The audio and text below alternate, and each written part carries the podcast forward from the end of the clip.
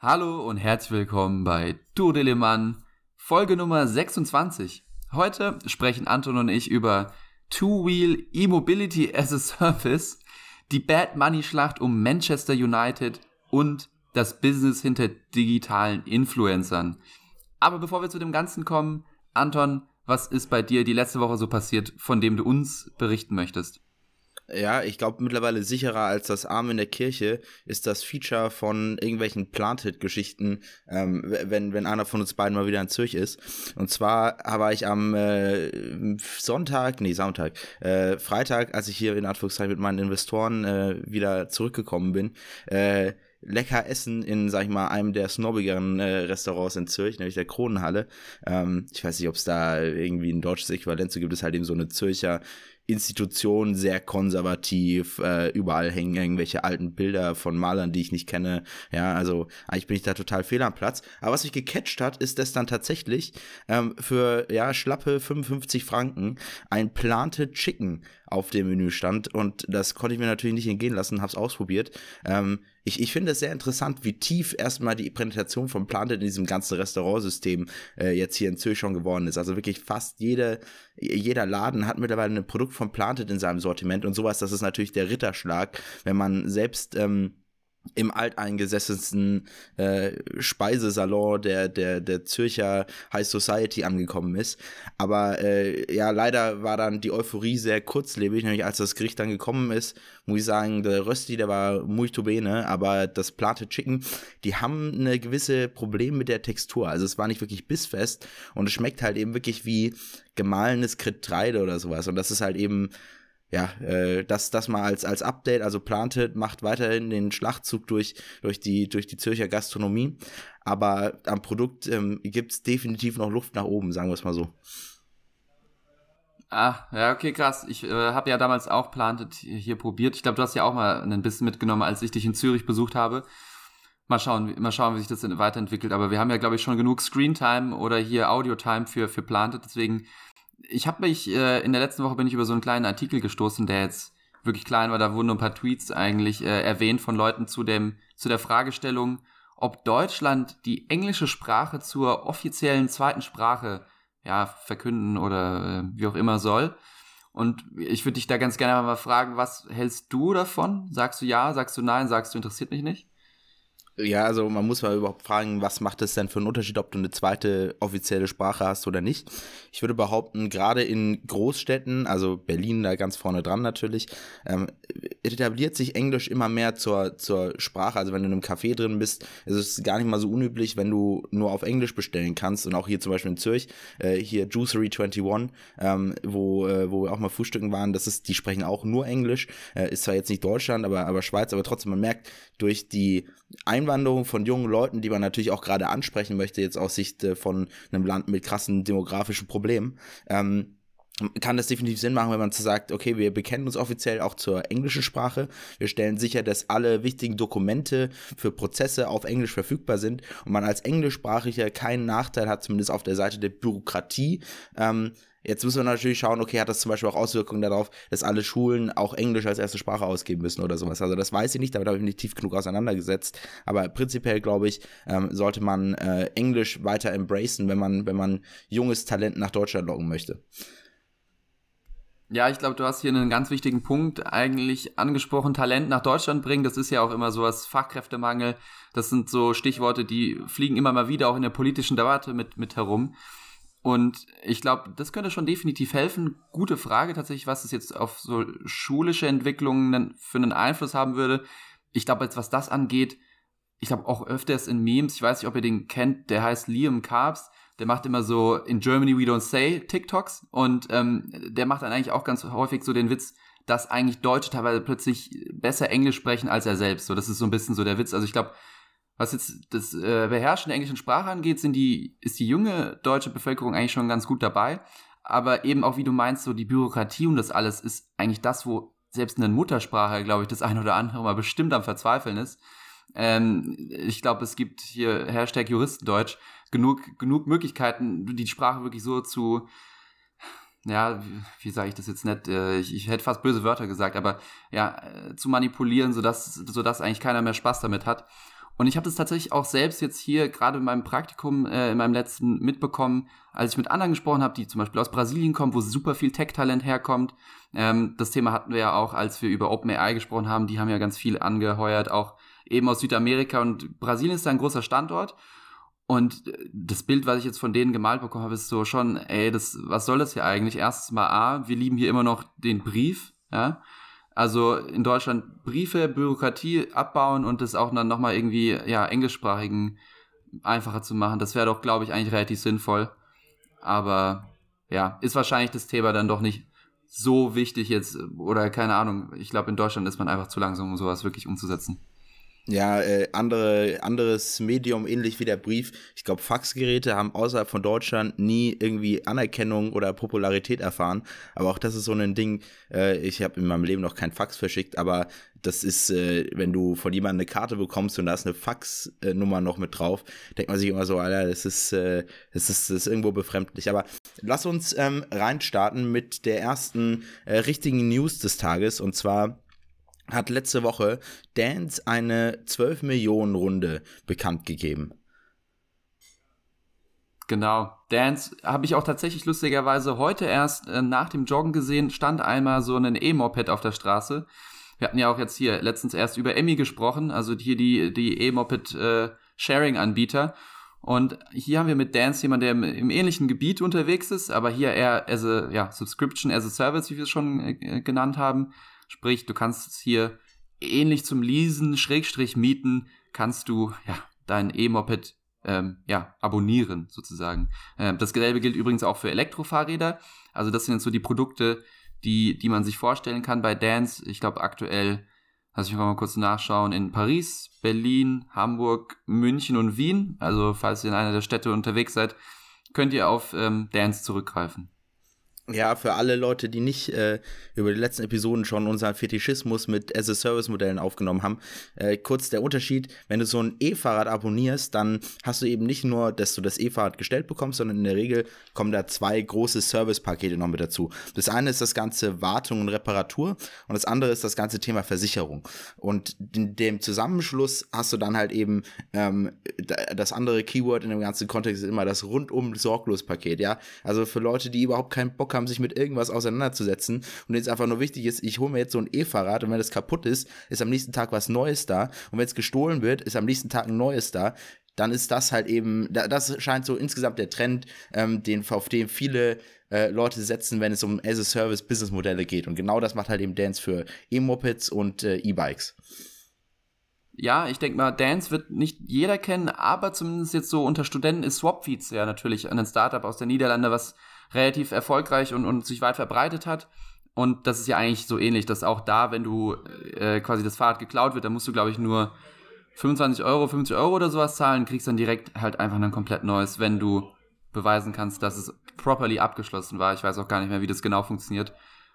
Ich glaube, ein Kollege hat immer Bilder davon gemacht, aber wie dem auch sei, das ist das Ganze unter einem Hut abgedeckt sein, dass man eben nicht das Problem hat, ja, durch die Ownership einfach etwas zu besitzen, äh, die ganzen Dinge, die drumherum mit, äh, mit anfallen, sich drum kümmern zu müssen. Und ja, jetzt Dance hat 12 Mil Millionen eingesammelt und zwar von eigentlich hauptsächlich bestehenden Investoren, HV Capital, ja, Holzbring Ventures, äh, Euraseo und Blue Yard und aber auch einige neue Investoren. Und was mich hier ein bisschen verdutzt hat, ist, ähm, dass hier die, die, die neuen, die on board sind, eigentlich alles individuelle Personen waren. Ähm, vielleicht ein Beispiel, Julian Teike, Founder und CEO von WeFox, David Eriksson, ähm, Co-Founder von Teenage Engineering. Also hier, hier die, die Liste ist wirklich lang, es sind sehr viele Einzelinvestoren. Anton, was ist so dein Gefühl, wenn du das so liest und mitbekommst, dass in so einer Finanzierungsrunde an neuen Investoren eigentlich nur so wenige mit dabei sind? Ich glaube, du ähm, hast bestimmt auch eine, eine, eine, starke Meinung dazu, wenn wir uns mal anschauen, wie weit Dance eigentlich schon ist ähm, und dass sie jetzt 12 Millionen eingesammelt haben.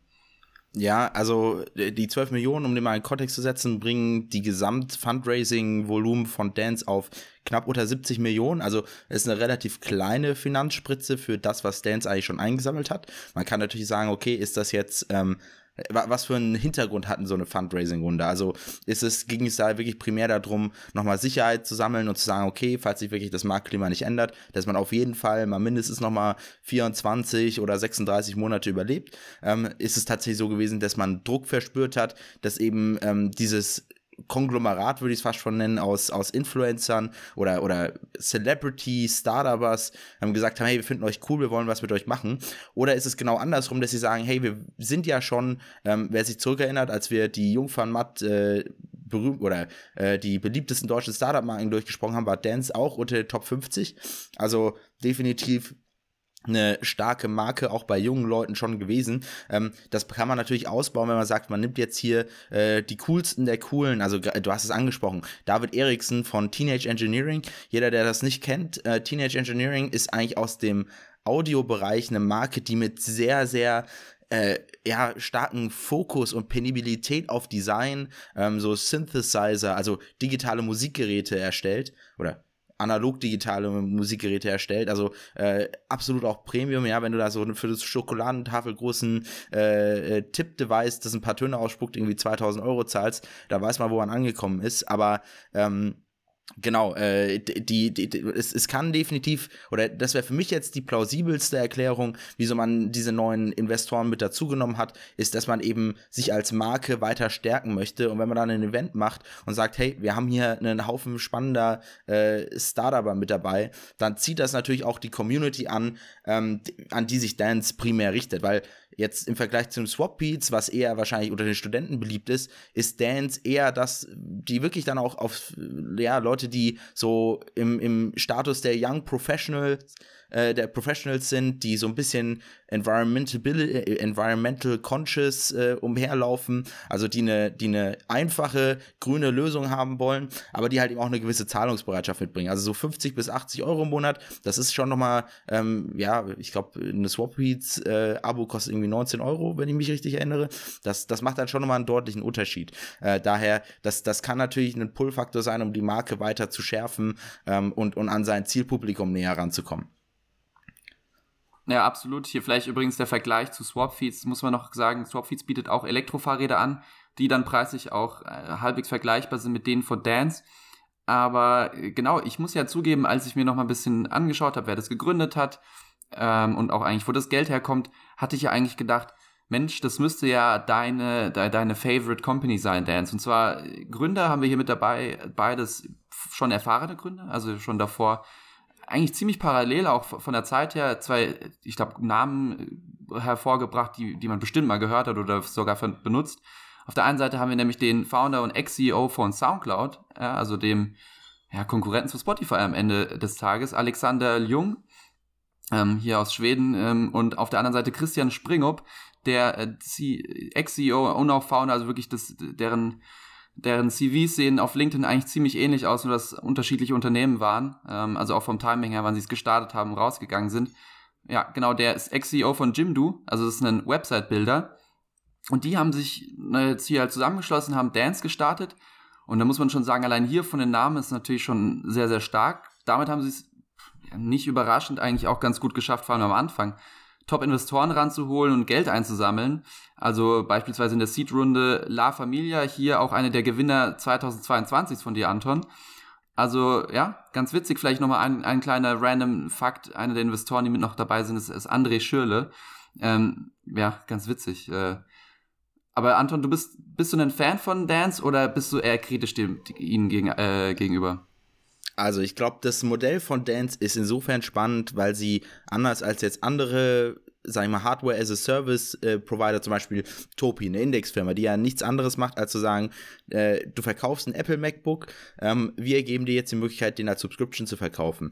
Der Dance nimmt ja nicht irgendwelche E-Fahrräder und E-Mopeds und verkauft die dann als Subscription-Modell, sondern die haben halt eben von äh, Grund auf diese, diese E-Mobility ähm, ja, Fahrzeuge äh, designt, sodass sie eben besonders einfach zu reparieren sind, in der Handhabung super leicht sind und auch eine gewisse äh, Reliability mitbringen. Also ähm, das wird auch ganz offen äh, in Interviews immer wieder erwähnt. So, du kannst jetzt nicht einen, ähm, keine Ahnung, Van Move Bike nehmen, ähm, weil das auch in Anführungszeichen schon dieses äh, Element der geplanten Obsolenz mitbringt, dass halt eben nach drei Jahren du unbedingt dir ein neues kaufen möchtest. Währenddessen Dance ist ja eigentlich daran interessiert und motiviert, dir zu sagen, benutzt das so lange wie möglich ähm, und äh, dass das in sich geschlossen ergibt das ein relativ cooles Bild, was jetzt gerade die Nachhaltigkeitsaspekte angeht. Also ähm, es ist, äh, du, du, hast das Zugangselement natürlich auch wieder über die Subscription Services und so weiter. Also man könnte sagen, sieht ja eigentlich alles top aus, auch mit Bezug auf die, das Gründungsteam etc. Ähm, was mich in Anführungszeichen skeptisch macht, sind eigentlich zwei Dinge. Auf der ersten Seite glaube ich, dass dieses ganze dass, dass sich Subscriptions amortisieren und dass du auch ähm, lange Kundenbindungen erhältst und das, das profitabel machen kannst, das ist relativ kompliziert. Ähm, und ich glaube, es gibt genug ähm, Firmen, die sich an ähm, der Hardware-Subscription-Sektor gerade versuchen abzuarbeiten. Und wir werden auch in den nächsten zwölf Monaten sehen, dass immer mehr davon pleite gehen werden. Und daher bin ich grundsätzlich erstmal skeptisch, was jetzt die finanzielle ähm, Solidität von Dance angeht. Natürlich jetzt neues Kapital zu bekommen, ist wieder ein positives Signal, aber ähm, es ist was, was zumindest bei mir im Hinterkopf noch mitschwingt. Das zweite ist, ähm, ich glaube tatsächlich, dass die langfristige Mobilitätslösung, die überwiegend ähm, ja, grün ist und, und die Städte entlastet, ähm, nicht das Fahrrad ist, sondern die öffentlichen Verkehrsmittel. So, und das ist jetzt eine These, die habe ich so, glaube ich, noch nie aufgebracht. Das ist äh, auch jetzt, ähm, kann man drum streiten, aber ich finde gerade mit dem 49-Euro-Ticket beispielsweise bekommt Dance einen ziemlich dicken Konkurrenten. Ähm, also äh, daher, ich, ich sehe die, die, die, und, und das muss man natürlich auch nochmal sagen, so ein Fahrrad ähm, in der Produktion werden natürlich immer noch äh, einiges an Ressourcen verbraucht für die Batterien, für die Motoren und natürlich auch für das Gestell, was alles äh, ja Metalle sind, die äh, ja mit großem Ressourcenaufwand ähm, erst äh, erschlossen werden müssen. Und dementsprechend sage ich, das ist was, was sage, hey, Dance ist vielleicht ein super cooles Unternehmen und ich finde die Lösung interessant, aber ich glaube, langfristig gesehen ähm, ist es nicht die, der, der, der, der, der ideale Weg, Mobilität in Großstädten zu lösen.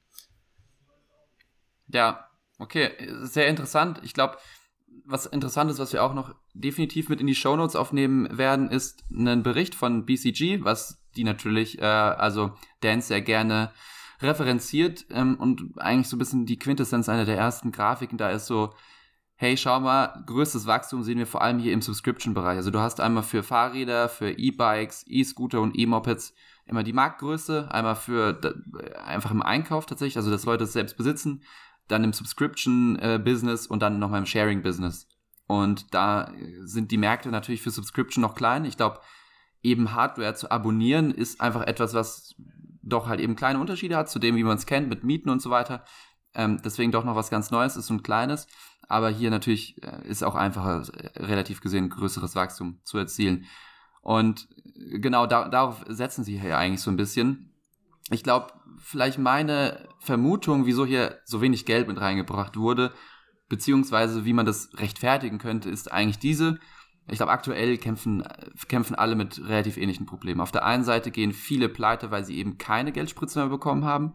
Und auf der anderen Seite müssen halt eben auch die, die gerade noch überleben, gucken, dass sie das noch schön lange tun können. Also ja, Profitability ist hier halt eben so ein bisschen key.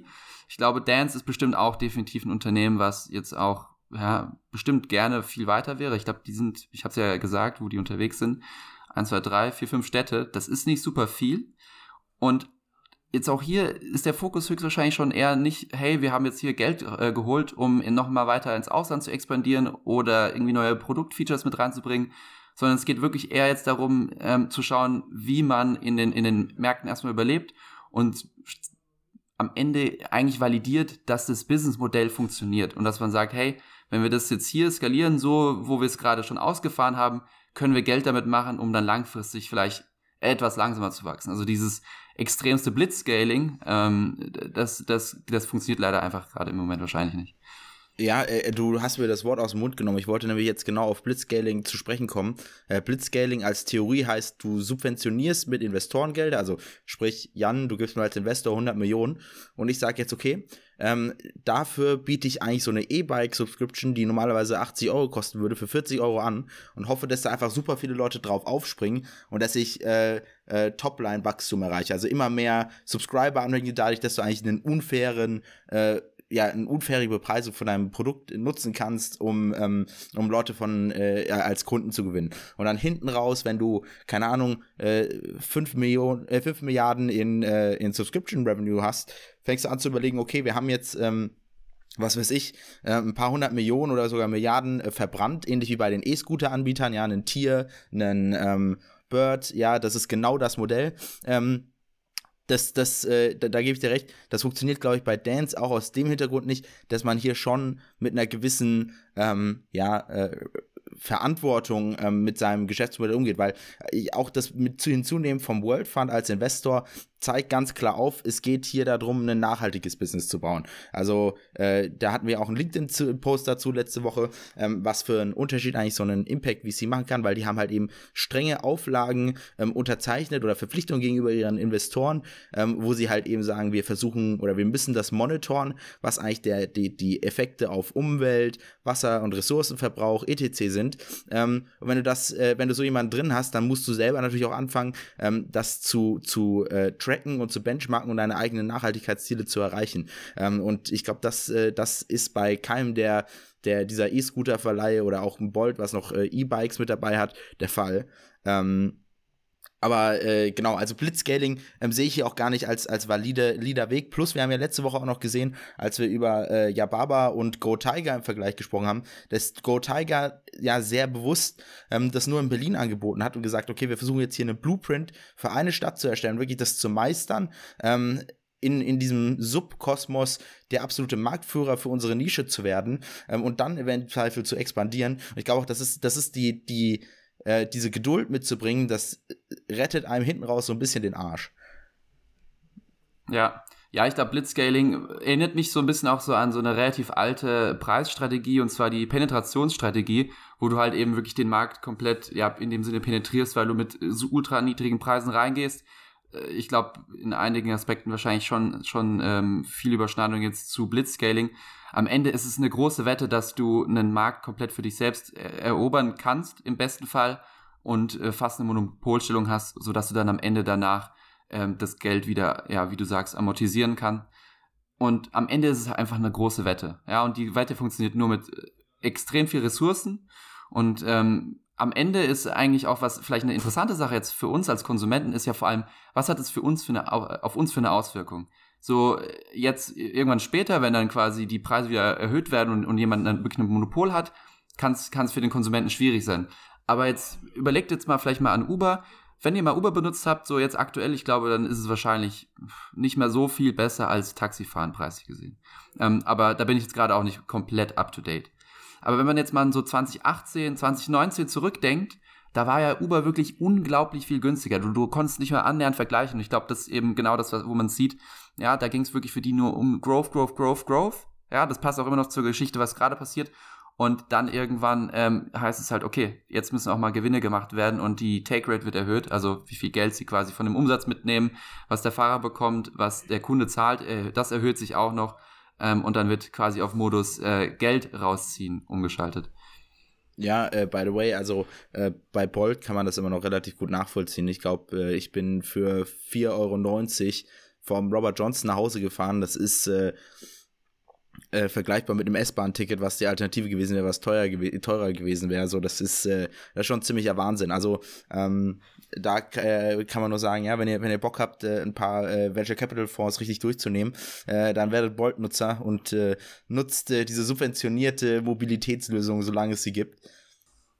Genau, das ist, glaube ich, auch wie ein bisschen so No Free Lunch so ein bisschen. Also auch wenn ihr im Internet unterwegs seid und das ist ja alles kostenlos. Ja, man darf nie vergessen, irgendjemand zahlt es halt einfach. Und ja, im Beispiel jetzt hier von Bolt oder von einem Uber, ähm, ja, war das dann am Ende quasi irgendein Investor, der darauf setzt, dass er in Zukunft dafür belohnt wird.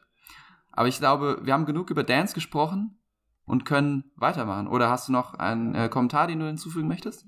Ich glaube, Nee, ich, also, um ehrlich zu sein, es ist auch jetzt nicht in greifbarer Nähe, dass ich mal das Produkt nutzen werde, weil es das in Zürich nicht gibt.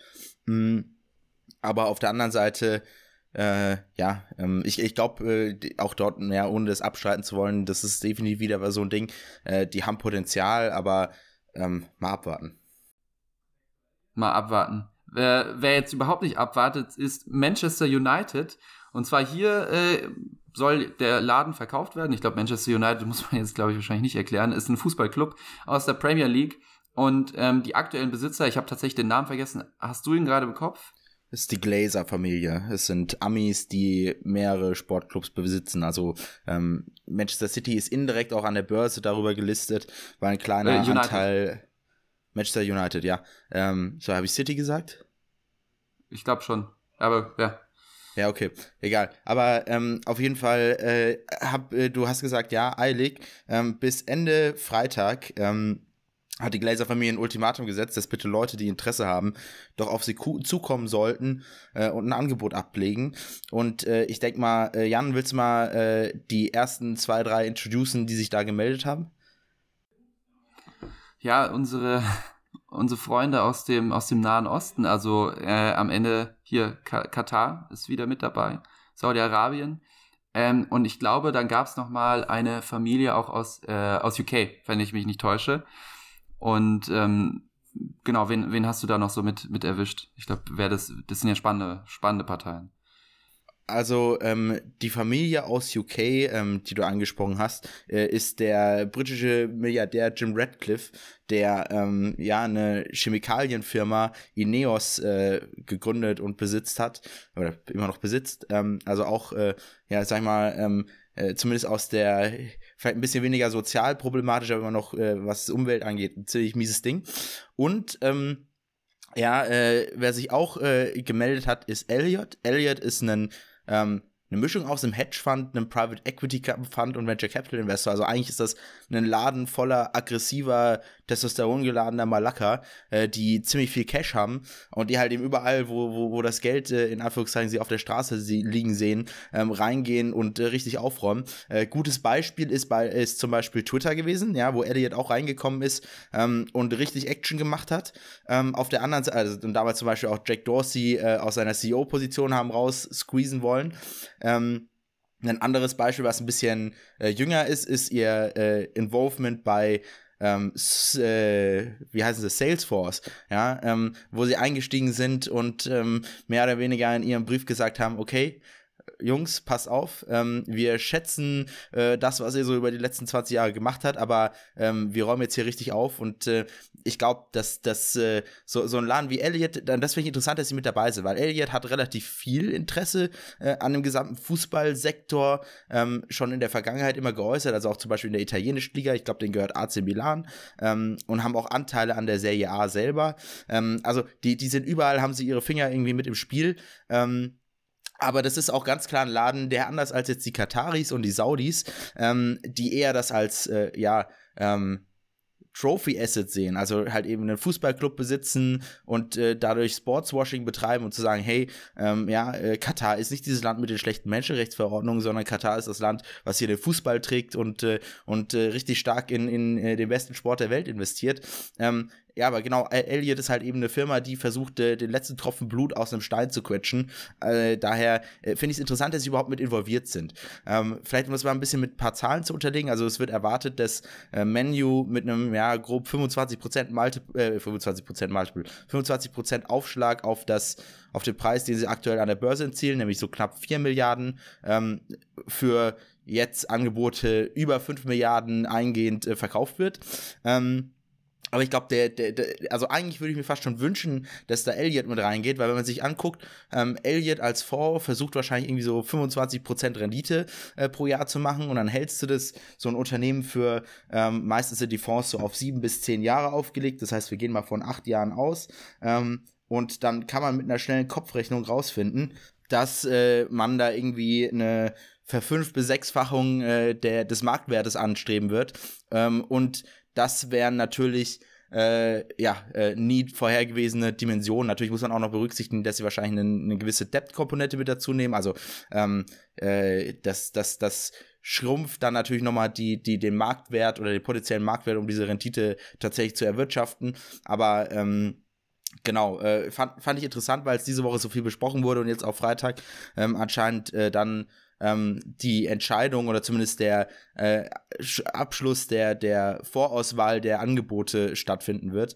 Ähm, ja, äh, ich glaube nochmal exemplarisch dafür, ähm, was eigentlich solche europäischen Top-Assets für Investoren anziehen. Äh, das, das haben wir bei Celonis besprochen, das haben wir auch, äh, werden wir auch immer wieder bei anderen Startups sehen, die, die in diese Größe reinkommen oder bei Unternehmen insgesamt. Ähm, es gibt kaum heimische Investoren, die wirklich ähm, die Ressourcen haben, um sowas zu finanzieren. Äh, jetzt, glaube ich, wurde auch nochmal dieser Late Stage Venture Capital Fund ähm, von der Europäischen Union ähm, nochmal durchbesprochen, der irgendwie seine Funding-Grenze äh, nicht erreicht hat. Da müssen wir jetzt auch gar nicht weiter drauf eingehen. Aber äh, hier auch wieder so ein friendly Reminder, ähm, die Zukunft äh, wird bei uns in Europa schon dominiert sein von nicht-europäischen Geldgebern und daher ähm, sollte man eigentlich auch mal überlegen, wie man europäische Interessen in so einem Kontext weiter voranbringt. Ja, das ist, äh, das ist ein sehr, sehr, sehr guter Punkt.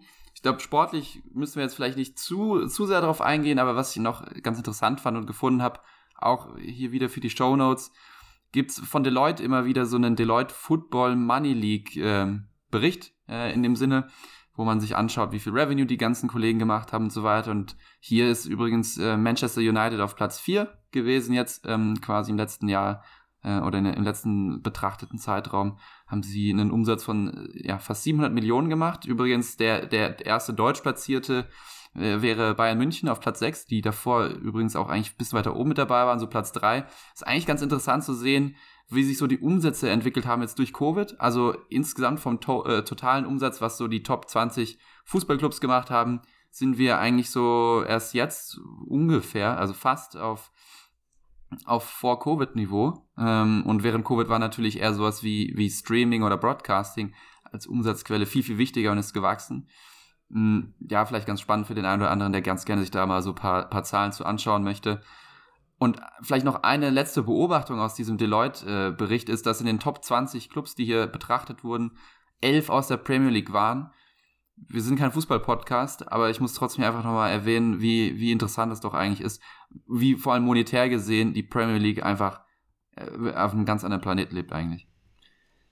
Ja, also an die ganz alten Tour Mann-Hörer. Es gibt eine Episode, die nicht mehr online ist, die wir vor ja, ungefähr zwei Jahren gemacht haben, wo wir über äh, äh, glaube ich, die Fairness der Bezahlung von Fußballspielern gesprochen haben. Und ähm, nochmal hier die Aufteilung, warum sind eigentlich 11 von 20 äh, Clubs in dieser Liste von aus der Premier League? Weil es gibt drei große Pools, aus denen ähm, praktisch Vereine Geld einnehmen. Das erste sind die Preisgelder, also du gewinnst die Liga, du gewinnst die Champions League, du gewinnst den äh, äh FA Cup in England, den DFB-Pokal in Deutschland, ECC. Das ist der erste Topf. Der zweite Topf ist das ganze TV-Rechte. Ähm, also das, was dir die Liga auszahlt für deine Relevanz oder deinen Beitrag ähm, für, für dein Involvement, dafür, dass sie halt eben deine, deine Spiele zeigen dürfen. Und der dritte Topf ist das ganze Thema Merchandising.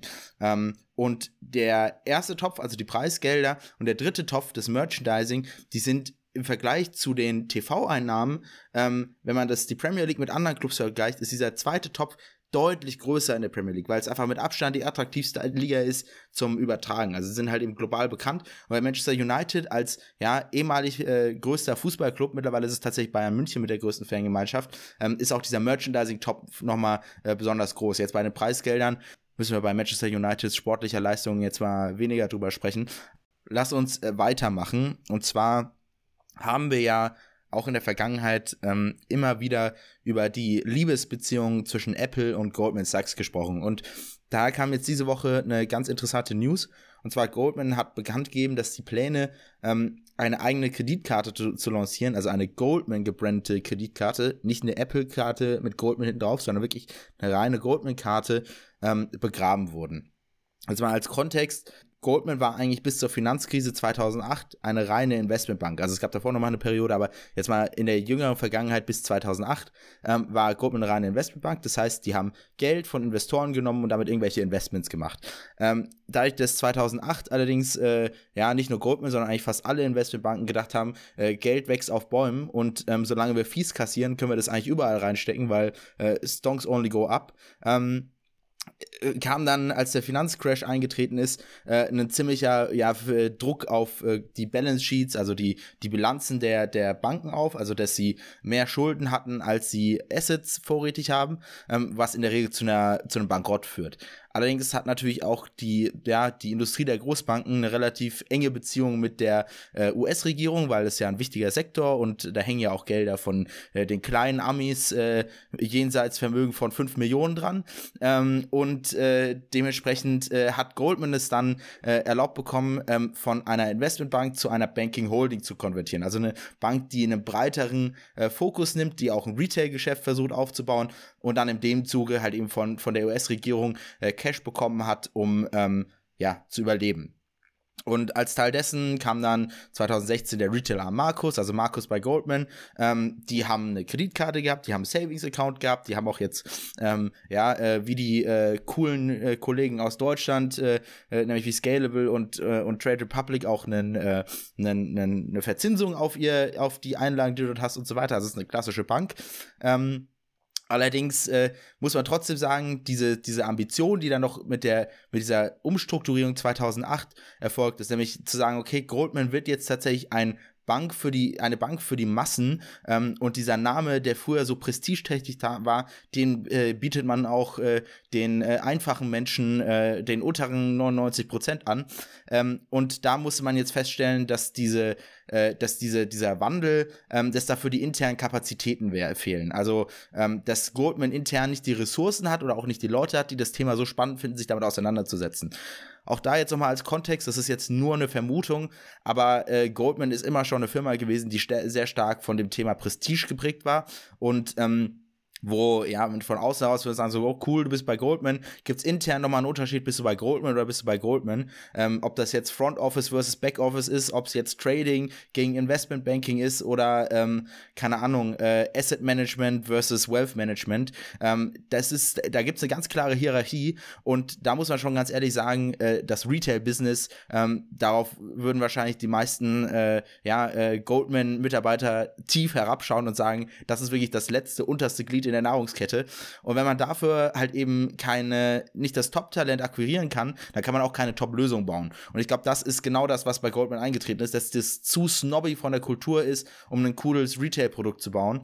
Ähm, und halt eben im Zuge dieser Begraben der ja, Bank for the Masses Ambitionen hat man jetzt auch gesagt, dieses dieser Plan, eine Goldman-Kreditkarte auf Basis der Entwicklung, die man schon mit Apple gemacht hat, mit der Apple Card, ähm, dass diese begraben werden. So, was sich jetzt halt eben als perspektivische Frage stellt, wenn Goldman sagt, wir wollen eigentlich mit dem Retail-Business doch äh, viel weniger zu tun haben, als wir ursprünglich geplant haben, wird diese Ko Kooperation zwischen Apple und Goldman ähm, weiter äh, entwickelt werden, also wird es weitere Produkte geben, wird Apple neue Finanzdienstleistungen aufbauen, auf einer Goldman-Plattform bauen oder ähm, tritt es tatsächlich ein, dass, dass man runterstuft und sagt, okay, äh, obwohl das eine ganz klare Forderung war, dass eben diese Kreditkarte einen Goldman-Branding hat, also von Apple, und nicht das Markus-Branding, ob es jetzt doch kommen wird, dass, sie, dass man eine Stufe weiter nach unten geht, oder ist es wirklich das Ende der, der, der Straße und Apple wird halt eben von fortan ähm, selber diese internen Finanzkapazitäten aufbauen. Ich glaube, das ist, äh, das ist eine, ist, eine, ist eine sehr spannende Fragestellung, der man sich äh, sicherlich noch viel länger annehmen könnte. Jan, hast du noch was zu ergänzen? Ja, definitiv. Ich glaube, das Thema, inwiefern Tech-Konzerne auch einfach äh, ja, Banken, Schrägstrich Finanzunternehmen werden, das ist ja eigentlich auch so ein Thema, was wir das ein oder andere Mal so leicht angerissen haben. Bin auch sehr gespannt, da zu sehen, ob es dann einfach wirklich einen anderen Kandidaten gibt, der statt Goldman da damit dabei ist. Ich glaube, so mein Verdict übrigens jetzt hier zu der ganzen Geschichte ist, danke auch nochmal hier, dass du das so gut ähm, von der Finanzkrise bis heute so resümiert hast, ist, ist halt einfach so, Goldman wollte ein bisschen Geld vom, von der Regierung äh, hat Absichten erklärt, die sie nicht hatten und jetzt äh, wird es halt einfach wieder zurückgedreht. Ganz so einfach ist es natürlich nicht, aber es, die Geschichte sieht schon blöd aus, muss man, muss man glaube ich so, ähm, muss man so sagen. Aber ja, ja vielleicht äh, eine, eine letzte Randfrage, ja. Ja, ich, ich würde einmal kurz äh, kommentieren. Also, Marcus als Projekt wird weiterlaufen. Es ist einfach nur das Goldman selber. Also, Marcus bei Goldman Sachs wird weiterhin diesen Retail-Arm abdecken und Goldman wird jetzt auch nicht zu einer reinen Investmentbank zurückkonvertieren, sondern die werden in diesem Banking-Holding-Status bleiben. Ähm, das, das, was hier ja einfach diskutiert wurde, war, ähm, den Namen Goldman wirklich zu nutzen für Retail-Produkte, dass das begraben wird und deshalb es deswegen keine Goldman-Kreditkarte geben wird. Eine Marcus bei Goldman-Kreditkarte kannst du dir immer noch in jeder Filiale in, ähm, also jeder Markus-Filiale in den USA holen. Ähm, das ist überhaupt kein Problem. Es geht wirklich hier nur um die Top-Brand, also Goldman äh, die, die diese Retail-Ambition ablegt. Das, das, es wird weiterhin ein Retail-Geschäft innerhalb dieser Goldman Holding geben. Ähm, das nur nochmal so als Klarstellung. Ja, ja, fair. Ich glaube, ähm, gut, gut, guter Punkt. Ich glaube, ähm, wir haben ja noch ein paar News und sind doch eigentlich relativ vorangeschritten schon mit der Zeit. Wollen wir äh, kein Auge machen, so, so wie Amazon und über Amazon sprechen? äh, ja, kein Auge machen wird schwierig. Also ähm, äh, lass mal kurz einsteigen mit äh, wieder mit ein bisschen hier Kontext. Ähm, und zwar hat äh, der Erschaffer des virtuellen Influencers Superplastic ähm, eine Serie A4, also ähm, eine vierte Erweiterung oder eigentlich eine dritte Erweiterung, aber viertes praktisch Teil der Serie A ähm, geraced mit 20 Millionen Dollar. Ähm, und Lead Investor war Amazons Alexa Fund. So, sonst Alexa Fund ähm, haben wir noch nicht drüber gesprochen, äh, ist aber, wie der Name sagt, eigentlich ein Fonds von Amazon gewesen, um in Startups zu investieren, die coole Produkterweiterung für Alexa bauen. Ähm, dadurch, dass Alexa irgendwie so ein bisschen ähm, nicht so super gut läuft intern von Amazon und auch gesagt wird, die Devices-Sparte fahren wir jetzt immer mehr runter, ähm, hat der Fokus von diesem Alexa-Fonds ähm, sich ein bisschen aufgeweitet und kümmert sich jetzt halt eben auch zum Beispiel um Dinge im Bereich insgesamt größer ges gespannt Media. Ähm, nichtsdestotrotz, also Lead-Investor in dieser, dieser äh, 20 Millionen Runde. Ähm, und jetzt kann man sich fragen, okay, was ist Superplastic? Ich persönlich habe noch nie von Superplastic gehört. Hast du schon mal vorher von Superplastic gehört gehabt? Ich habe nicht von Superplastic gehört gehabt. Ich glaube, ähm, jetzt, wenn es um so digitale Influencer geht, können wir gleich noch drauf kommen. Äh, habe ich schon das eine oder andere gehört, kannte jetzt aber das Unternehmen, was sich darauf spezialisiert. Also vielleicht nochmal äh, hier als ganz einfache Erklärung. Also Superplastic ist ein Unternehmen, was sich eben verkauft als Master of Building virtuelle Influencer. Also virtuelle Influencer sind tatsächlich, wenn du auf Instagram gehst und dir einen Account anschaust, dann hast du wirklich Bilder von etwas, was aussieht wie ein Mensch, ist aber eigentlich tatsächlich total grafisch animiert.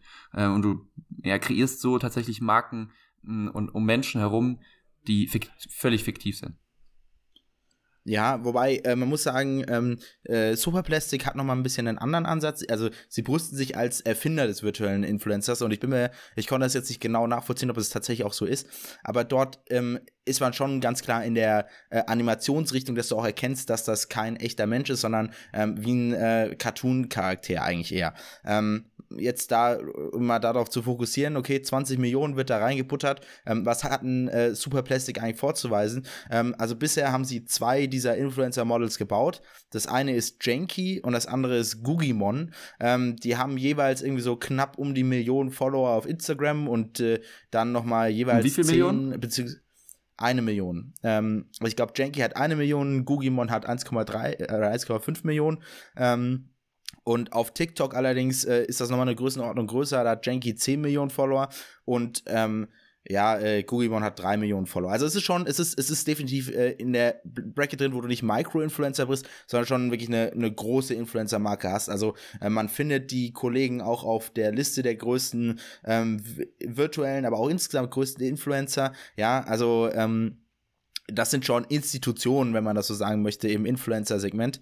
Ähm, kurz, um das zu charakterisieren, ähm, die beiden sind Antagonisten, also haben so ein bisschen so eine ähm, gegenseitige äh, Rivalität ähm, und, und repräsentieren verschiedene Werte, würde ich jetzt fast schon sagen. Dabei muss man aber auch noch zu sagen, okay, Cartoon-Charakter, das hört sich so lieb und freundlich an. Äh, in den Clips, ähm, also wird schon sehr offen mit so Themen, also es wird geraucht äh, oder die Charaktere rauchen, es wird Gewalt offen gezeigt, ähm, aber das Ganze ist trotzdem relativ kindlich gehalten. Hat mich so ein bisschen an einen ähm, ja, äh, schlechten Abklatsch von Happy Tree Friends erinnert, falls äh, das äh, einem Hörer was sagt. Ähm, ich glaube, da muss man selber mal auf, den, auf die TikTok-Kanäle draufschauen, aber das ist schon, schon sehr bizarr. Ähm, und äh, genau, noch, noch zwei Kommentare insgesamt dazu. Äh, trotz dieser hohen Followerzahlen ähm, sind tatsächlich die Inter ist die Interaktivität auf den Posts relativ schwach. Also ähm, irgendwie so bei, bei Janky 10 Millionen Follower ähm, sind das, konvertiert das irgendwie in so eine 0,1% in äh, 0,1, einprozentige Engagement Rate ähm, mit, nee, 0,1%ige Engagement Rate mit irgendwie so knapp unter äh, 10.000 Likes äh, pro Post. Ähm, das ist schon mittelmäßig gut, wenn man das so formulieren möchte. Ähm, und ähm, als letztes Ding ist natürlich auch noch der Bezug von, von diesen virtuellen Influencer, gibt es natürlich auch in die echte äh, Realität. Und zwar kollaboriert man relativ stark mit ähm, Künstlern um so Miniaturfiguren, die irgendwie zwischen äh, 8 und 10 Inches groß sind. Ähm, also, was sind das, irgendwie so knapp oder 20 Zentimeter, so die kann man sich gut auf den Tisch stellen. Ähm, da, äh, genau, die, die so ab 100 Dollar in dem Online-Shop verfügbar sind. Ähm, und äh, genau, jetzt stellt sich die Frage, digitaler Influencer, das heißt ja nicht nur, dass ich auf äh, TikTok irgendwelchen Bullshit hochlade, sondern dass ich am besten auch Werbekampagnen starte. Und das hätte ich jetzt zum Beispiel nicht erwartet. Äh, die aktuelle Main-Kampagne, die sie lanciert haben, ist eine Werbung mit Mercedes. Und also die werden wir, die, die werden wir unten verlinken. Es ist, das, das kann man sich anschauen, aber boah, es ist, es ist ultra, es ist ultra abstrakt. Also ich kann damit überhaupt nichts anfangen. Es, ist, es gibt keine klare Message. Es ist mega wirr. Ähm, aber äh, anscheinend hat sich Mercedes gedacht, so, hey, das ist ein cooler Werbepartner, wir machen das jetzt. Ähm, da muss sich jeder seine eigene Meinung zu bilden. Ja, ja, ich, ich, ich würde eigentlich ganz gern zu dem Thema beisteuern, indem ich so ein paar von den digitalen Influencern äh, ja aufbringe, die ich so bis jetzt getroffen habe. Und einer, einer von diesen hat tatsächlich sogar wirklich mein Leben beeinflusst, äh, auf eine Art und Weise, die für mich relevant wäre. Und zwar gab es äh, einen sogenannten FN Mecca, der auch letztes Jahr im Sommer ein Lied tatsächlich rausgebracht hat. Also FN Mecca ist ein Rapper, ja, aber auch halt eben genau wie die, ja, quasi Persönlichkeit, über die wir gerade äh, geredet haben, oder Influencer äh, eben kein realer Mensch. Das war halt so ein Typ mit so äh, vom wie, wie so ein Hypebeast eigentlich dargestellt. Grüne Haare, eine goldene Hand lustigerweise, ähm, viele Tattoos und halt auch ja sie, sieht halt eben aus wie wie so ein typischer Rapper und sehr sehr sehr bunt und auffällig und hat tatsächlich selbst Lieder produziert in dem Sinne und auch und auch ähm, rausgebracht und genau, dann gab es im Sommer letzten Jahres eins mit, mit Ghana zusammen. Das war auch ein Lied, das, ich bin ehrlich, das hat mir, das hat mir relativ gut gefallen. Ich weiß nicht, Anton, ob du in den Link, den ich dir in unserem Dokument hinterlegt habe, äh, mal reingeschaut hast.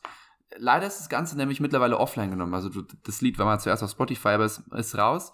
Problem ist nämlich, dass tatsächlich dieser Rapper ähm, schwierig, einfach äh, schwierig sich sozial-ethisch verhalten hat. Also ähm, da wurde, gab es Rassismusvorwürfe und so weiter. Also ähm, quasi das N-Wort wurde auch jetzt von, von diesem Charakter so verwendet, obwohl man eigentlich äh, schwierig zu argumentieren ist, äh, inwiefern quasi ein digitaler Influencer äh, berechtigt sein sollte, das zu machen. Sehr schwieriges Thema und ich glaube, das ist äh, definitiv nicht in meiner Liga, das jetzt hier äh, auszudiskutieren. Aber genau, also FN Mecca wurde quasi gecancelt und wurde auch wirklich tatsächlich komplett ähm, abgeschaltet. Und dann gibt es eigentlich noch relativ viele, viele andere digitale Influencer. Es gibt auch so ein Unternehmen, das heißt Brad die wurden von äh, Dapper Labs übernommen. Dapper Labs macht auch viel im Bereich ähm, Web3 eigentlich und ähm, es ist schon sehr interessant, sich das anzuschauen. Das sind wirklich Persönlichkeiten, die, die versuchen schon sehr auf diese menschliche Basis zu kommen. Du hast ja auch gesagt, schwache Interaktivität auf Posts. Ähm, ist ein interessanter Punkt. Ich glaube, vor allem, wenn du irgendwelche Influencer hast, dann geht es schon zum großen Teil darum, ähm, dass du die Hoffnung wahrscheinlich hast, diese Person mal auf der Straße zu treffen oder dass du zumindest mit denen interagieren kannst und kommunizieren kannst über Kommentare ähm, oder eben anderweitig. Du kannst natürlich auch im Namen dieses Instagram-Accounts, was du dann da hast, natürlich auf die Kommentare antworten, ist aber natürlich nochmal noch mal was anderes. Ähm, genau, eventuell Dapper Labs mal was für die nächsten Episoden oder so, über die man mal sprechen kann. Mich reizt das Thema tatsächlich sehr. Ich finde es ich sehr, sehr interessant. Vielleicht eine Beobachtung, die ich auch noch mitgenommen habe von, von einer, die, heißen sie nochmal, ähm, Michaela Sosa, das ist quasi jetzt ein, ein Charakter, den es gab, da waren auch die Top-Kommentare irgendwie mit nur so zwölf Likes oder vielleicht, vielleicht auch ein Tick mehr und äh, auch in, in arabischer Sprache verfasst. Also wahrscheinlich eher untypisch, weil eigentlich sollte, sollten die ganzen Follower ähm, aus den USA kommen. Hätte ich jetzt zumindest eher vermutet, weil am Ende auch das Unternehmen daherkommt. Ähm, sehr, sehr spannend. Ja, vielleicht abschließend, also wir haben ja gesagt, warum macht Amazon äh, Auge aufs Metaverse? Ich denke mal, hier ähm, sieht man schon ein Vormodell, das im Metaverse selber ähm, oder was für Probleme Facebook offensichtlich noch hat, ähm, echte Menschen ins Metaverse zu bringen. Ähm, da könnte es natürlich ein Ansatz sein, zu sagen, okay, man nimmt direkt digital generierte Grafikmodelle ähm, und dem diese digitalen Influencer, ich muss auch sagen, also die, die grafische Modellierung von, von äh, Superplastic ist ja, im, im Mau, würde ich, würd ich behaupten. Also vielleicht ist es auch gewollt und die Stilistik, die man gewählt hat, aber ich persönlich war jetzt nicht geflasht. Ähm, Trotzdem, warum ist Amazon eigentlich dafür ein guter Investor? Ich glaube mal, als allererstes kann man natürlich sagen, äh, Prime als Media Outlet, also jetzt das Produzieren von einer Serie, äh, wo diese Influencer auftauchen, ist definitiv denkbar. Darüber hinaus fand ich interessant, dass Whole Foods als Consumer Brand ähm, immer wieder in den Raum geworfen wurde im, im Zuge dieser Investorenrunde. Also ähm, da äh, einen Whole Foods äh, Drink von diesen Influencern zum Beispiel rauszubringen, ähm, definitiv denkbar. Und natürlich als allerletztes ähm, ist AWS als Technologiepartner, also diese Cloud Servicing äh, Dienstleistungen, ähm, die helfen natürlich den Big Tech Komponenten, äh, Big Tech Unternehmen jetzt immer mehr auch in so äh, Bereiche einzutauchen, die eigentlich nicht voller Teil ihres Fokus sind. Also ich glaube auch äh, Microsoft und ChatGPT ist ja sehr getragen davon, dass Microsoft eben diese riesigen Cloud-Kapazitäten äh, Kapazitäten hat, die sie bereitstellen können. Ähm, ansonsten wären sie wahrscheinlich als strategischer Investor gar nicht mehr so relevant gewesen. Ähm, ist interessant, das hier auch wieder auf, äh, auf äh, äh tauchen zu sehen. Ähm, Nochmal zu den Co-Investoren vielleicht zum Abschluss äh, noch mit dabei, die ich interessant fand, war Kering. Ähm, das ist der äh, ja, Gegenspieler von ähm, Bernard Arnault äh, und LVMH, äh, die praktisch zum Beispiel Gucci äh, als Marke ähm, äh, besitzen. Ähm, also man kann auch davon ausgehen, dass da wahrscheinlich irgendwelche Modeaccessoires oder digitalen Kampagnen kommen werden in dem Zusammenhang und eben Sony Japan oder Japan, ähm, die äh, im Bereich Videospiele zum Beispiel interessant wären, aber auch wiederum äh, der Sektor Musik könnte da nicht äh, ganz äh, unrelevant sein. Ähm, ich glaube, damit haben wir eigentlich ganz gut abgedeckt, äh, was da abgegangen ist. Jan, letzte Kommentare oder ähm, gehen wir rüber in unseren Indexteil? Ja, vielleicht letzter Kommentar. Ich glaube, für viele, die, äh, die das interessiert, könnte es echt ein spannendes Thema sein, weil da geht es echt fast schon philosophisch zu. Ja, ist jetzt ein bisschen übertrieben, aber tatsächlich, wie, wie man wirklich einfach wirklich Menschencharaktere einfach ähm, komplett aus dem Nichts stampft. Ähm, wirft viele Fragen auf, auch jetzt natürlich in Kombination mit sowas wie Instagram, also Social Media, was sowieso äh, zu erheblichen Problemen teilweise führt, ähm, mental gesehen, jetzt bei, bei vielen, ähm, frage ich mich, wie auch hier nochmal so ein total idealisiertes Bild eines Menschen, ja, inwiefern das dazu beiträgt. Man merkt es auch so ein bisschen, dass sie versuchen, imperfect zu sein an einigen Ecken, wobei sie ansonsten eigentlich immer komplett aufgebritzelt aussehen quasi. Aber ja, ähm, lass, uns, lass uns hier abschließen, oder? Also, ähm, nach langer Zeit mal wieder ein äh, wahrscheinlich ein bisschen bepackter Indexteil. Ähm, starten wir mal ähm, mit zwei News aus äh, äh, deinem, äh, deiner Indexdomäne. Ähm, und zwar zum einen hat Neoplans verkündet, dass sie 31.000 Vorbestellungen für die Neo P1 bekommen haben. Ähm, wenn man es jetzt im Kopf überschlägt, irgendwie 180 Dollar kostet das Ding mindestens, also irgendwie so knapp eine halbe, über eine halbe Million ähm, Revenues könnte man jetzt mit der Neo P1 nach zwei Monaten generiert haben. Ähm, ich glaube, die Produktion ähm, kommt aktuell noch nicht so hundertprozentig hinterher, weil äh, es, es, sieht nicht nach verkauften Exemplaren aus, sondern wirklich nach, nach Kandidaten auf der Warteliste. Ähm, aus, aber äh, ich glaube, ähm, für ein Unternehmen mit 35 Mitarbeitern und 20 Millionen Fundraising ähm, ist das ein netter erster Start zu sagen, hey, ähm, zumindest nehmen manche Leute unser Produkt an und ähm, vielleicht äh, reicht das sogar schon aus, um, ich weiß nicht, was die, was die Mindestgrenze an, ähm, an, an Bestellung ist, bis sich das die Entwicklungskosten amortisiert haben und man tatsächlich Profit aus, äh, aus, aus dieser äh, P1-Entwicklung sch schöpft. Ähm, aber ja, finde ich, finde ich äh, zumindest erstmal eine erfreuliche Nachricht. Ja, ich, ich muss mal, glaube ich, ein bisschen einschreiten und aufpassen, dass wir hier nicht zu sehr im Insider-Gesprächen enden. Du hast äh, hast du jetzt angesprochen, NeoP1, das ist, äh, was macht denn überhaupt Neoplans?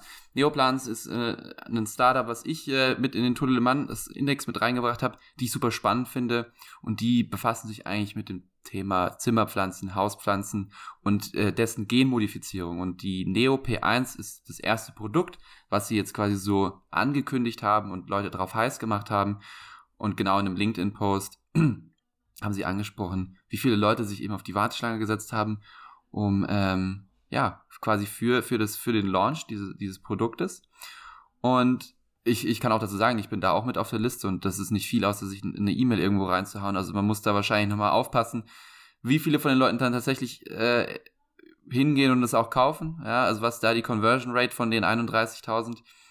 Trotzdem, ich glaube, das, das Thema ist immer noch sehr, sehr spannend und ich glaube auch hier ist es ja, Deep Tech äh, wird ja auch immer, äh, kann man vielleicht zum Vergleich ranziehen. Es ist etwas, was nochmal einen Ticken mehr Zeit braucht, um wirklich voll ausgereift zu sein. Es ist wirklich ein neues Produkt. Es ist nicht wie BeReal, es ist nicht äh, irgendein Social Media, was du einfach so hinklatschen kannst. Und dann musst du gucken, wie du Kunden ranholst. Äh, ist auch kein Dance, wo du einfach schon Emopods hast und guckst, wie du Kunden ranholen musst. Sondern bei Neoplans geht es auch wirklich vielleicht noch mehr darum zu forschen und zu entwickeln äh, und erst ja das Produkt zu, äh, zu einem tollen zu machen, zu einem vollständigen. Aber ja, ich glaube, das ist ein gutes Zeichen und ich bin halt wirklich super gespannt, ähm, wenn es dann auch mal die Möglichkeit gibt, es zu kaufen tatsächlich. Äh, weiß ich jetzt nicht, ob das mein Geldbeutel aktuell noch hergibt, aber ich habe da, habe da schon Lust drauf. Ja, sehr, sehr valide Punkte. Ähm, ich glaube, als letztes, weil du es kurz angesprochen hast, an alle Leute, die schon Be Real müde sind, kurz mal eine halbe Minute weghören. Ähm, ich glaube, es wurde ja letzte Woche wieder die nächste, äh, der nächste persönliche Erfolg verkündet, nämlich dass BeReal seit Oktober 50% ihrer Daily Active User verloren hat. Ich glaube, das hatten wir letzte Woche nicht besprochen gehabt, aber ähm, ja, auch da an der Stelle wieder, äh, yo, äh, so besonders gut geht's den Kollegen nicht. Lass uns aber weiterkommen zum nächsten positiven, äh, ja, nächsten positiven Nachricht. Und zwar hat Kenby ähm, es in die Liste der Top 10 privaten Pflegeanbieter in Deutschland geschafft. Auch da wieder, Jan, willst du kurz Canby introducen? Sehr, sehr gerne. Ich glaube, in die Top 10 der privaten Pflegeanbieter zu kommen in Deutschland äh, ist eigentlich auch ein ganz gutes Testament dafür, was Canby macht. Canby ist ein Startup, was Infrastruktur bietet für Pfleger ähm, von, ja, von, von älteren Menschen am Ende. Äh, das ist eigentlich, long story short, das, was sie machen. Also Infrastruktur bedeutet hier Offices äh, da zu, äh, zu geben, sich um sowas wie Bürokratie zu kümmern und quasi den Leuten, denen Pflege Spaß macht, äh, nur die spaßigen Sachen am Arbeiten lassen und sich um den Rest zu kümmern oder zumindest da die Infrastruktur zu bieten und es auch, auch zu pushen ähm, dass, da, dass da Leute auch viel mehr, viel besser arbeiten können. Weil ich glaube, das ist natürlich ein wichtiges Thema in Deutschland. Du hast auch schon äh, vor einigen Minuten gesagt, hier schreckliche Demografie in Deutschland, dass das Thema wichtig ist, ist, glaube ich, ist, ist auch, glaube ich, klar. Ähm, Gibt es irgendwie in den Top 10 privaten Pflegediensten irgendwas anderes Interessantes für, für unseren Podcast? Wahrscheinlich ja nicht. Ja, doch, also ich finde interessant, wenn du es vergleichst. Ähm, also die drei Metriken, die hier aufgeschlüsselt sind, sind halt eben der Name, der ist jetzt keine Metrik, aber Anzahl der Pflegedienste, äh, Anzahl ambulant versorgter Patienten und eben der Investoren. Ähm, und äh, ein Platz hinter äh, Canby ist äh, die Cosmea Pflegeholding äh, GmbH ähm, aus der Oliver Samba Familienstiftung. Fand ich sehr interessant.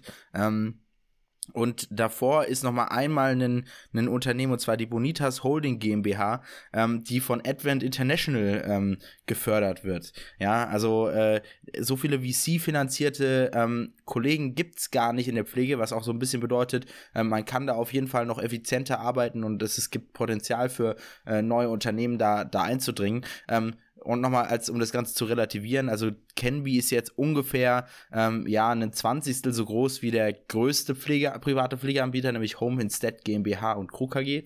Ähm, Trotzdem, ähm, glaube ich, sind die auf einer Wachstumstrajektorie, weil das muss man schon, schon ähm, äh, sagen. Also sind äh, die Jüngsten, die jetzt hier auf die Liste mit draufgekommen sind, ähm, da kann man schon von ausgehen, dass das äh, nächstes Jahr schon vielleicht, ähm, wenn ich hier so drauf gucke, eventuell irgendwie die Top 5 äh, äh, erreichbar sind. Ja, absolut. Ich glaube, äh, Canby, Canby gibt es ja jetzt schon seit 2019. Home Instead GmbH muss ich jetzt mal einmal kurz schauen. Home Instead hingegen hat einen, einen großen Vorsprung, gibt es seit 1994. Ähm, ja, ich glaube, äh, da, da hast du einen guten Punkt gebracht, ne? Ja, finde ich, finde ich auch. Ähm, lass uns nicht zu lange über die Pflege sprechen, bevor wir hier äh, anfangen, selber so zu veraltern, dass wir pflegebedürftig werden. Ähm, und äh, zur letzten, äh, zum letzten Thema äh, äh, für heute vorrücken. Und zwar hat das Unternehmen Zylip ähm, Fuels eine 8 Millionen ähm, Runde für Sustainable Electric Mobility ähm, geraced. Jan, ähm, auch hier wieder eigentlich eher deine Domäne. Ähm, das hat für mich aber trotzdem, als ich es erstmal gelesen habe, sehr nach To Zero gewirkt. Willst du mal kurz einführen, was, was Zylip eigentlich macht? Ja, gerne. Also das ist ja eigentlich jetzt hier theoretisch eine News an sich, aber wir haben sie hier mit in den Startup-Index quasi äh, Teil mit reingenommen, weil es einfach einen extrem direkten Bezug hat zu 2.0, den äh, ja, Lithium-Ionen-Batterie-Recycler äh, soon to be. Also sowohl Zylip oder Scilib, ich bin mir ja nicht sicher, wie man sie aussprechen soll, mh, mm, als auch 2.0 wurden beide erst letztes Jahr gegründet. Also man merkt, man ist hier wirklich noch sehr, sehr früh mit dabei. Ich habe es gerade bei Neoplans gemeint, ähm, Produkt muss erstmal noch kommen. Aber was am Ende beide machen, ist das Problem, und zwar das wirklich sehr große Problem, zu lösen, dass wir sagen ja, es ist ja quasi gegeben in der Gesellschaft aktuell, dass Elektroautos uns retten werden. Ob das stimmt, wird auch schon oft bezweifelt, weil es kommt mit vielen Problemen einher. Also super viele Ressourcen und Materialien werden verbraucht. Und eine der super, super extrem wichtigen, die es auch von der Klimaperspektive her schwierig macht, sind die, ja, die Lithium-Ionen-Batterien, die irgendwie recycelt werden müssen, damit man damit in Zukunft arbeiten kann. Weil sonst ja, begrenzte Ressource, auch das alles herzustellen, ist schon schwierig. Und mit dem Thema beschäftigen sich äh, eben diese hier. Sylip oder Silip hat jetzt 8 Millionen eingesammelt. Also sie hatten übrigens auch in ihrer ersten Runde äh, jetzt letztes Jahr so dreieinhalb, soweit ich weiß, äh, mitgenommen. Und ja, jetzt hier gut aufgestockt. Ich glaube, äh, wenn wir jetzt auch hier nochmal den Vergleich ziehen zu beispielsweise Dance, die sind ja von den Runden her, Rundengrößen eventuell kleiner geworden eher. Ähm, und hier, hier ist die Richtung ja eigentlich schon richtig. Ich glaube, Wer ist mit dabei? Eigentlich wahrscheinlich ganz interessant. Speed, in, Speed Invest vor allem. Ich glaube, das ist hier so der größte Kollege. V-Squared Ventures ähm, und, und 10x Founders. Äh, ja, Anton, wa was sagst du? Also ich glaube, äh, interessant hier mal jetzt den Vergleich jetzt, äh, zu ziehen zwischen Zilip und äh, oder Sylip und 2.0. Ähm, beide sind relativ gleichzeitig letztes Jahr so im September, Oktober gestartet. Ähm, und beide ähm, sagen eigentlich auch, die Motivation jetzt damit zu starten, äh, liegt sehr stark an der kommenden Regulierung. Und zwar wird 2024 von der EU erwartet, dass dieser ganze Bereich ähm, Automobilhersteller dazu verpflichten, ähm, Lithium-Batterien zu recyceln, ähm, eine, eine komplette Änderung in der Dynamik äh, im, im, in, der, in der Lieferkette oder Supply Chain für Batterien ähm, bewirken. So, jetzt kann man sagen, okay, alles klar, wird kommen. Ähm, wer sind denn die Lösung, wer sind denn die Leute, die jetzt Lösungen dafür entwickeln? Ich glaube, äh, hier auch nochmal der Verweis, ähm, hört gerne nochmal in die Folge rein, wo wir To Zero äh, oder wo du To Zero vorstellst. Aber es gibt einige Parallelen zwischen Sylip und äh, To Zero. Ähm, und zwar ist, glaube ich, der, der, der, die erste große Erkenntnis, ähm, dass Human Capital, also wirklich die Leute mit Expertise für diese Recycling-Mechanismen, kommen alle von der RWTH. Äh, namentlich äh, sind das zwei Institute, die jetzt bei, äh, bei, bei Sylip vor, äh, praktisch vor oder Teil des Gründungsteams, äh, wo sie, wo sie Erfahrung gesammelt haben. Das eine ist das IME, das Institut für Mal Metallurgie und Metallrecycling, und das IBF, das Institut für bildsame Formgebung. Ähm, Wer jetzt sagt, okay, alles klar, äh, To Zero ist doch eigentlich, ähm, hatten wir doch mit TUM verordnet gehabt. Ja, ähm, Sarah Fleischer bringt definitiv das ganze Unternehmerische, ähm, was auch ein CDTM zum Beispiel äh, ihr gestellt hat, mit. Aber auch ihre technische Co-Gründerin, äh, Xenia Neumann ähm, ist ebenfalls äh, vom IME und hat dort knapp sieben Jahre als äh, zuletzt als Senior Research Advisor für Strategic Projects gearbeitet. Also ähm, es geht irgendwie auf den gleichen Kern zurück. Ähm, äh, was halt eben interessant ist, obwohl sie fast gleichzeitig gestartet sind, hat Zülip jetzt schon ähm, mehr Geld und auch mehr Mitarbeiter. Plus sie teilen sich halt eben alle diesen RWTH-Hintergrund. Also fast alle Angestellten sind RWTHler und ähm, haben einfach auch eine gemeinsame Historie. Ähm, in der sie erst in der RWTH, aber dann auch in den, ähm, sag ich mal, Spin-off-Instituten ähm, zusammengearbeitet haben. Ähm, jetzt könnte man natürlich sagen, okay, alles klar, ähm, das, das mag ja alles schon gut sein, aber was sagen eigentlich die Firmen selber? Ähm, und ich glaube, Südus Webseite ist eigentlich relativ spannend gebaut. Die werden jetzt nicht zu konkret, sondern sagen halt eben eher, was das Potenzial von dem Anwendung von Recycle-Lösungen für die äh, ja, äh, Umweltbelastung von, von Lithium-Batterien. Ähm, das hat ToZero ja auch gemacht, allerdings lädt die ToZero-Seite ähm, bei mir auf keinem Browser und Device. Dementsprechend, ähm, äh, Jan, wenn du da was ergänzen möchtest, kann ich da leider keinen Vergleich mehr zu ziehen. Ja, äh, ich glaube, guter Punkt. Äh, Habe ich mir auch angeschaut, wie viele Leute sind zumindest bei LinkedIn als Employees mit eingebucht. Bei ToZero sind es aktuell sechs. Ähm, weil man hier nicht vergessen darf, dass, dass oft sich Investoren äh, auch quasi sowas in ihre Berufsexperience mit reinnehmen, das dann auch mitgezählt wird. Ähm, bei Scilab oder Zylib, äh, der Name ist es wirklich, äh, sind es 15, also sind wir schon doppelt, doppelt so weit in dem Sinne. Man muss sich natürlich anschauen, wer das konkret ist. Ich glaube auch, vor allem bei To Zero sind ja auch noch ein, zwei Werkstunden mit dabei.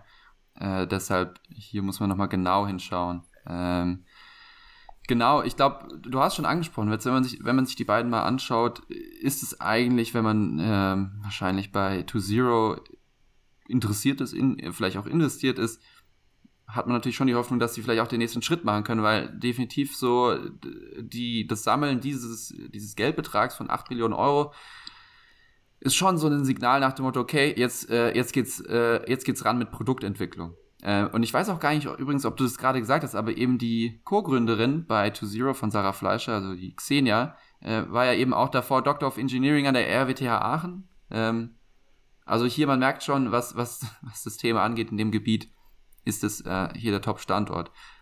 Es wird sehr spannend äh, sein, glaube ich, das mitzuverfolgen, weil, wie gesagt, also es ist wirklich sehr parallel jetzt hier eigentlich alles mit, mit entstanden. Vielleicht äh, kannst du deine Abschätzung, äh, Einschätzung dazu abgeben. Ja, ähm, lass, lass es vielleicht kurz machen, Jan. Hast du das Gefühl, du hast aufs falsche Pferd gesetzt? Nein, definitiv nicht. Ähm, das kann ich auch einfach äh, unkommentiert lassen.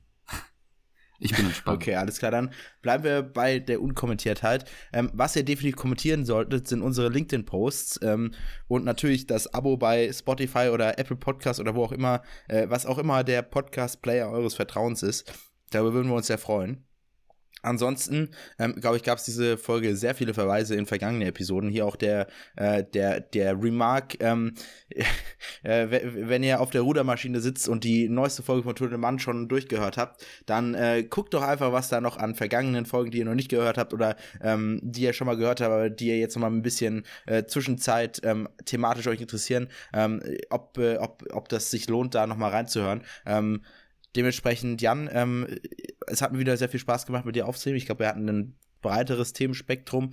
Ähm, die äh, meine Prediction mit äh, den 100 Millionen M&A-Kandidaten äh, erfüllt sich als oder zeigt sich als weniger wahr als deine Projektion des Bereal-Untergangs, aber ähm, vielleicht ist nächste Woche meine Woche und ich habe hier wieder coole M&A-News. Ähm, ansonsten, ja, wünschen wir euch eine schöne Woche und äh, macht's gut. Ja, ciao, ciao.